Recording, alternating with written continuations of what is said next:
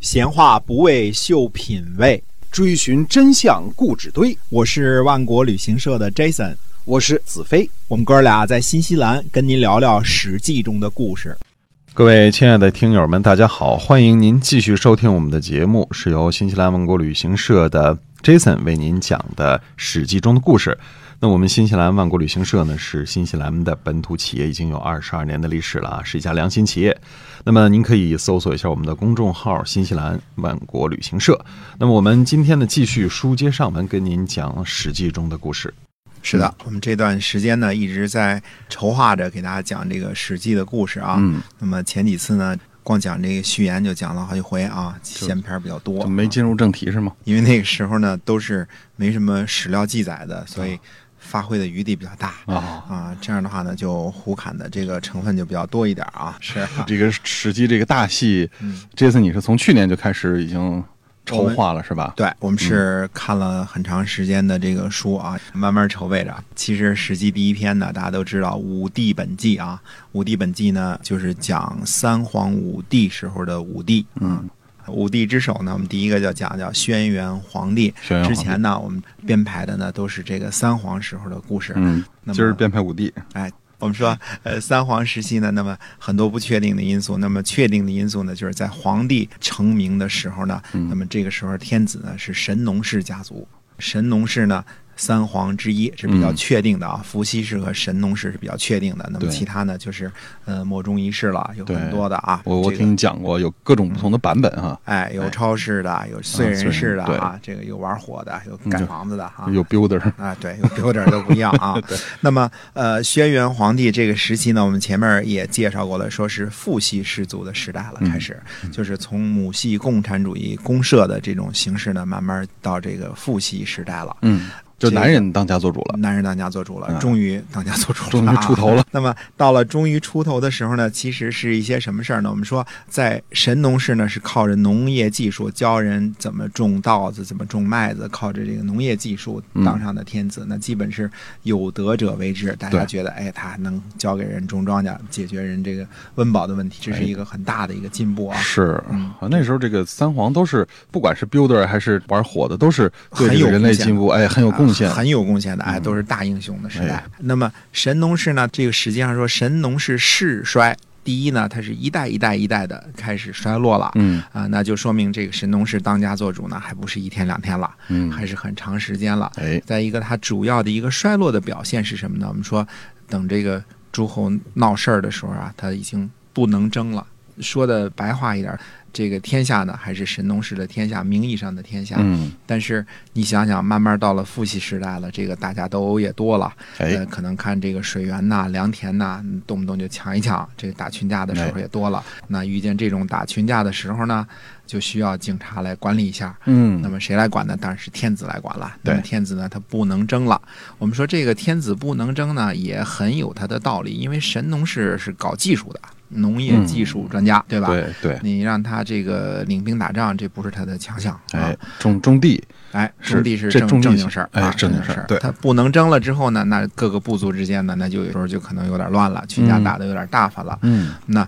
其实已经到了一个什么时候？我们说皇帝呢，他出来第一件事呢，他建立了正规军，嗯就是说他呢把军队从农民这个阶层当中剥离出来了，嗯啊，那么他建立了军队，像皇帝呢，他打仗他有营啊，营卫嗯，有师旅，这个有营营长啊，嗯这就厉害了。哎而且呢，他这个给他所有的军官呢，都是以云彩起名儿。那具体是叫云师啊，但具体是云叫啊白云师还是黄云 师，乌这就云不师知道了啊，这就不知道了啊。 啊，这和以前不一样哈，以哎，他前有都是云师了，哎那么他就有营卫，而且呢，他常年跟着这个军队啊东征西讨，嗯，那么这个绝对就是正规军了。那这些个人呢，也都是职业军人了，他们的专业呢就是打仗了。对，就不再是这以前这个农民种地了哈，专业打仗了。啊、专业打仗了，嗯那这个是可以肯定的一点儿。那他们设立了云师，而且呢打了很多的仗，嗯，呃，这一点儿是可以确定的。那么另外呢，皇帝呢还设立了官僚体系。那么当时呢，皇帝呢他设了左右大监，监于万国。我仔细想这个事儿了啊，这个嗯左右大监监于万国是什么意思呢？哎，就是左大监呢管理这个万国旅行社机票业务 啊，右大监呢管理万国旅行社团队业务啊，这个做旅游的嗯啊。这是左右大监，哎，设立左右大监，监于万国。嗯那么当时呢，这个所谓的万国，一个个的小国呢，那都是呃部落也好，啊小部落哈哎，都是部落，呃，或者是这个公社，就是这个对级别大队，就连一个城邦像这样的都没有建，没就是一有个就是小，肯定是一个啊小就是部落对啊，就是大大小小的部落，哎，就对成为一嗯国了哈。对，就是一国了。那么，呃，我们说各个部落酋长呢，那么古文叫诸侯，嗯，诸侯就是各位头儿们啊，各位头儿们啊。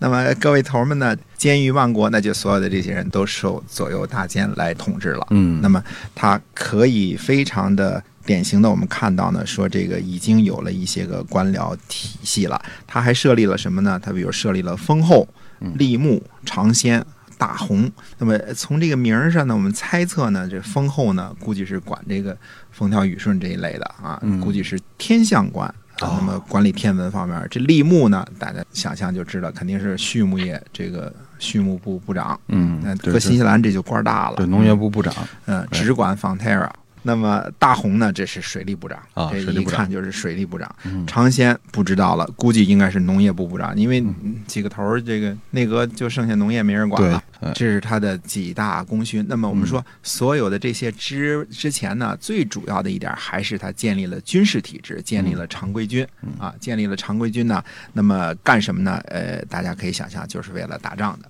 哎，那么在皇帝轩辕皇帝时代呢，当时的这个各个部族当中呢，最厉害的一个，或者说最呃不听话的挑刺儿的一个啊，就是蚩尤啊。那么蚩尤呢，那当然很多传说了，穿着兽皮啊，长得比较凶啊，说是什么南方的这个一个部族南蛮啊，哎南蛮，长得还跟正常人有点不一样，好像哎，啊，就是这就属于神话的这个头上有 犄角是吧？那你想象一下，穿着兽皮，头上有犄角 啊，那够凶恶跟的牛。魔王似的。啊，那嗯蚩尤呢，呃，基本上属于是说南方这点很重要，因为嗯中华民族的先民都是在黄河流域一带。对这个或者河南或者河北，在沿着河这一段啊，这一段嗯哎，对，这个到山东这一带，都是北方人啊，北方人嗯。那么当时呢，长江以南是几乎可以肯定还没怎么开发的，啊，那么是属于比较湿、独沼城泽、猛兽泥啊，嗯比较热，啊对瘴气，这个北方人都不太那个啊搞定的这个事儿啊。对对对，所以呢，当时呢，这个蚩尤呢，虽然是南方，但是肯定是长江以北的，还是属于长长江以北的一个部落，应该是这个大约的方位。嗯那么除了这个蚩尤是比较厉害的一个呢，还有就是炎帝啊炎帝炎帝是比较厉害的。嗯，那么皇帝呢，组织起军队来之后呢，其实并没有跟正主最厉害的这个蚩尤、最捣乱的这个打仗。嗯，呃，实际上呢，先攘外必先安内了一下，哦先是跟这个炎帝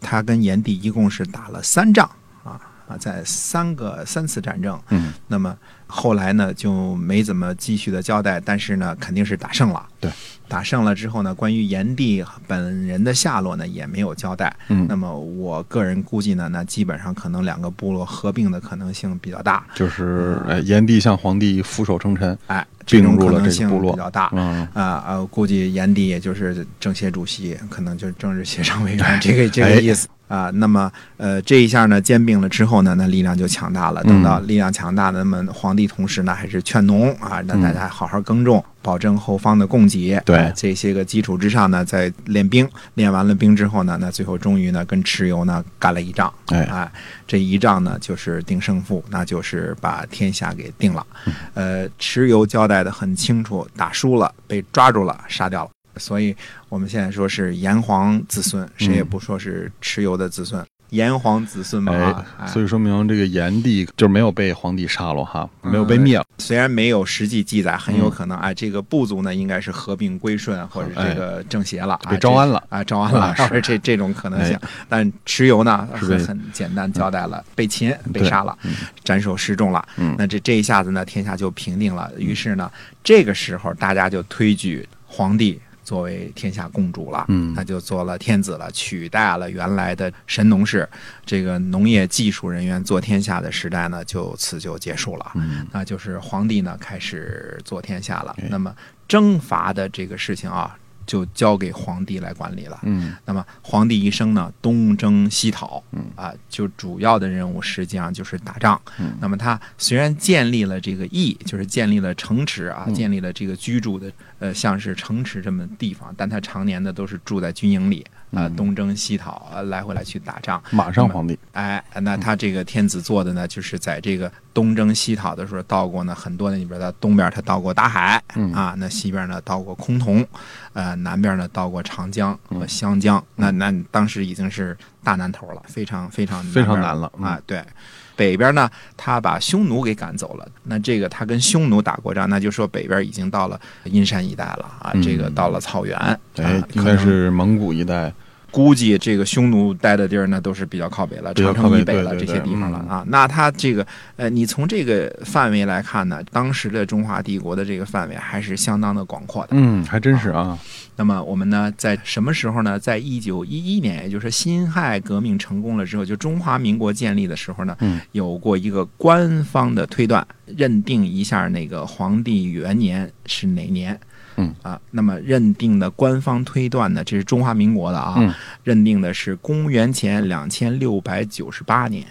那么两千六百九十八年，嗯哎，就是将近三千年，那么现在两千多年啊，嗯所以我们就是中华文化上下五千年。哎嗯，那这事儿呢，我觉得这中国人呢，他就是谦虚啊。嗯你看，我们有零肉整两千六百九十八年，我们从那时候才开始算啊，嗯对这个皇帝的开始起算。皇帝元年开始计哎啊，，嗯，你这事儿呢，皇帝元年，我这事儿你要让韩国人整，我估计从盘古开天就得开始弄了。你要问韩国文化，得上下五万年还不止五万年，啊，嗯，这是往少了说啊。喊着这个呃思密达就把天给开了，那绝对啊，对那